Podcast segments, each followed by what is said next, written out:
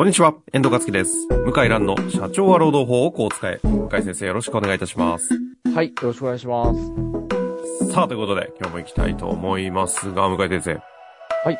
今日はですね、あの、以前、覚えてますかね？覚えてるに決まってるか、リファランスチェックという話を以前リファして、レンス？リリファ、リファレンスですね。リファ、リファレンスチェック。チェック。392回でね、やったんですけども、その際に、あの、ご出演もしてくださった、エンジャパンの足跡の方からですね、このはい質問をいただいてまして、はい。わざわざ質問じゃなくてもという感じなんですが、質問いただきましたので、はいち。ょっとご紹介させてください。はい。えー海外では当たり前のリファレンスチェックですが、日本でも普及すると思いますか？ということを改めてはい。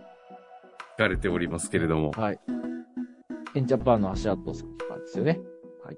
足跡さんどんなサービスだったかちょっと、あの、ご存知ない方もいるかもしれないので。あ、そうですね。あの、簡単に言うと、えー転職を希望してくる人に対してですね、えーこの足跡サービスを使って、前職、前々職、まあ現職でもいいけども、えーそのアンケートに答えてもらえ、もらえるようにお願いしてくんないか。はいはいはい。で、えーその人の名前とメールアドレスとか分かったら教えてくださいっつって、で、教えてもらったらその人にメールを送って、で、アンケートを送って、で、それを集計して、えーその、フィードバックすると。採用、えーする予定の会社にフィードバックして、採用の資料にするっていうやつですね。それの、あの、仕組みとして支援されているのが足跡さんで、今の仕組みそのものはリファ、リファレンスというっていうことですよね。そうですね。リファレンス。はい。えーってそれをウいう中でやってる。はい。はい。やっていると。はい。なかなかね、日本の、こう、労働慣習なんですか？採用慣習なのかわかりませんけど、あの、比較的その文化的には馴染みにくいような、はい。って言われてきておりますが、そういうのもあって多分このご質問なんでしょうね。そうですね。はい。私はですね、間違いなく、うん普及すると思います。あ、そうですか。はい。ただ、時間がかかると思います。おーはい。で、どうしてかと言いますと、あの、僕の同年代、もうもうすぐ50に差し掛かるんですが、はいはいはい。同じ大学とかうん、出てる同級生も、うんまあ、半分以上はもうずっと新卒のままの会社、大企業に勤めてるんですけども、あと公務員かな。ただ、えっと、2、3割は転職を40代で経験してるんですね。もしくははいはいはい転職する予定。うんで、これってやっぱり昔だったら考えられないことでして、まあ、やっぱ35歳ぐらいが転職の限界だと。おそうですね。平成の中盤ぐらいまで言われてたんですね。うんうん、そうで、そうでしょうね。で、これがだんだん上がってきてですね、まあ今40代も当たり前ですし、確かに50代でも、あの、大企業、上場企業同士で転職するっていうのも、まあ結構ポツポツ出てきているんですね。40代なんかもうザラって感じですよねだ。からですね、そうすると、もう学歴がまあ当てにならなくなってきて40代になると、じゃあどこでどういう仕事をしてどんな成果を出したかっていうのを当然知りたいですよね。うん。で、うん。それが自己申告だけだと、ちょっとやっぱわからないので、えーまあ、やっぱり過去のなるほどはい、推薦できる上司から書いてもらうと。ところが、これやっぱり普及しない一つの原因は、これ本人が見つけてくる過去の上司だから、本人がお願いしたらいくらでもいいこと書けるでしょうと。はいはいはい。だからわかんないんじゃないのっていうのはあるんですけど、まず僕、あの、足跡さんに聞いたんですよ。そもそも、これ、推薦者、あリファレンスチェックを引き受けてくれる人を、見つけられない人、どのぐらいいるんだって聞いたら、1割はいるって言ってました。だから、要するに、こういうことをお願いしたら、いや、あの、見つからないんで僕はいいですって言ってくる人1割いるって言ってて、それってでも、リファレンスを見つけられない人っていうのは、要は過去の時の関係性悪かった可能性がすごい高いっていうことになるんですかね。うん。だから1割の人はもう雇っちゃいけなかった人で、まあその手間が省けるということなんですよね。で、1割そういう危険性を排除できるだけでめちゃくちゃお得だって僕なんか個人的に思うんですけど、で、あとは、まあ、やっぱり、あの書いていただく、こう、書式フォーマットはちゃんといろいろあるんですけど、はい。書いてる内容に、やっぱりね、言葉の端々、行間に滲み出る何かがあるときなんですね。これってなんかう、うまくいかなかったんじゃないの？このプロジェクトみたいな。人間関係で問題を起こしたんじゃないの？みたいなですね。うん。あるんですよ。僕実物何個か見せてもらったんですけど。ええで、それって、まあもちろんその、あの、良かれと思ってお願いしてるわけですよね。それでもその書き方ってことは、あれれれれって思いますよね。うん。うん。うん。だから、あのー採用の一材料として、私は、まあ、欧米社会では広まってますけども、日本でも、これだけ中堅大手企業転職がどんどん増えている状況では広まると思いますね。はい。なるほどね。だからその転職する、その年齢の幅がどんどん上限が上がってって、実際にキャリアとして仕事がもう20年以上働いてるみたいな人たちが当たり前に転職し始めると、そうそうそうそうこのリファレンスの仕組みがないと、要は、調べられないので、まあ、当たり前になってくる流れが、流れとしてあるだろうという読みっていうことですね。そう、そうなんですあよ。あ、なるほど。ものすごい納得できるあと、実はですね論点ですね。はい。実は、欧米社会で広まってるもう一つの理由があって、これは表だって出てこないんですけど、これはですね、労働問題を防げるんですよ。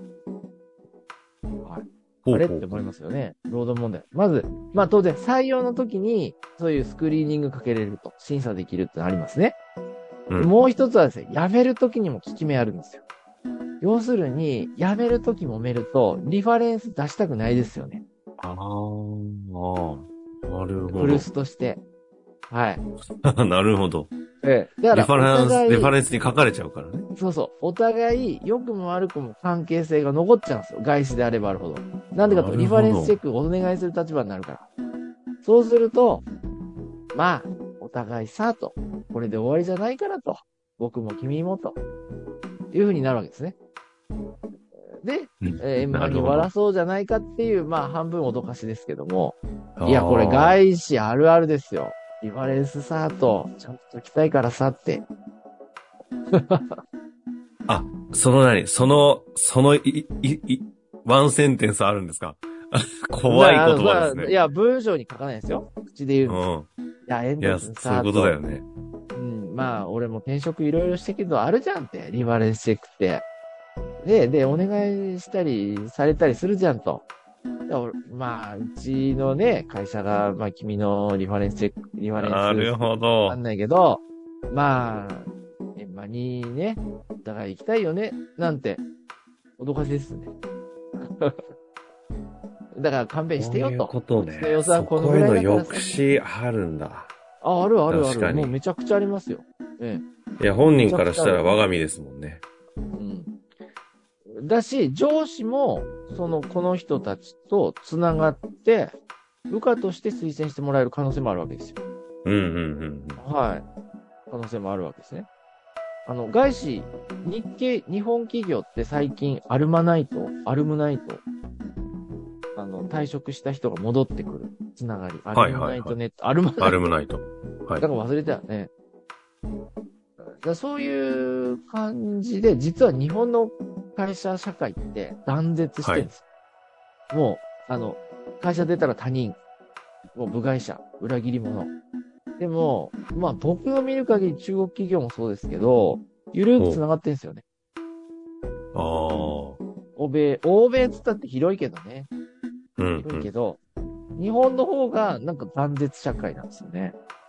それ意が外と。うん意外と、意外でしょ？うん。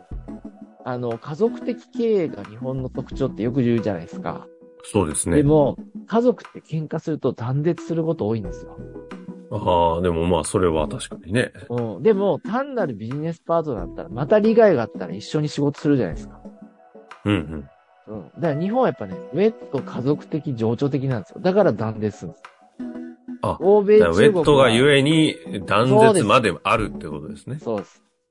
それじゃ立ち行かないよねっつって今見直してるんですけど、リファレンスチェックなんかまさにそうですよ。ああ。つながりを持つっていうことで、で、普及すると思います。あの、特に上場企業、中堅企業なんかは、あの、大企業なんかは、あの、必ず普及すると思いますね。えーなので、もう、ひ一人材を採用するって、億単位のお金かかるから。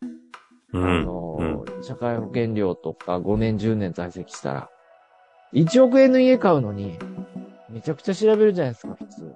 確かにね。そうですね。うん。ねえ、評判聞いたり、口コミ聞いたり、見ません？サイト見たり、買った人から。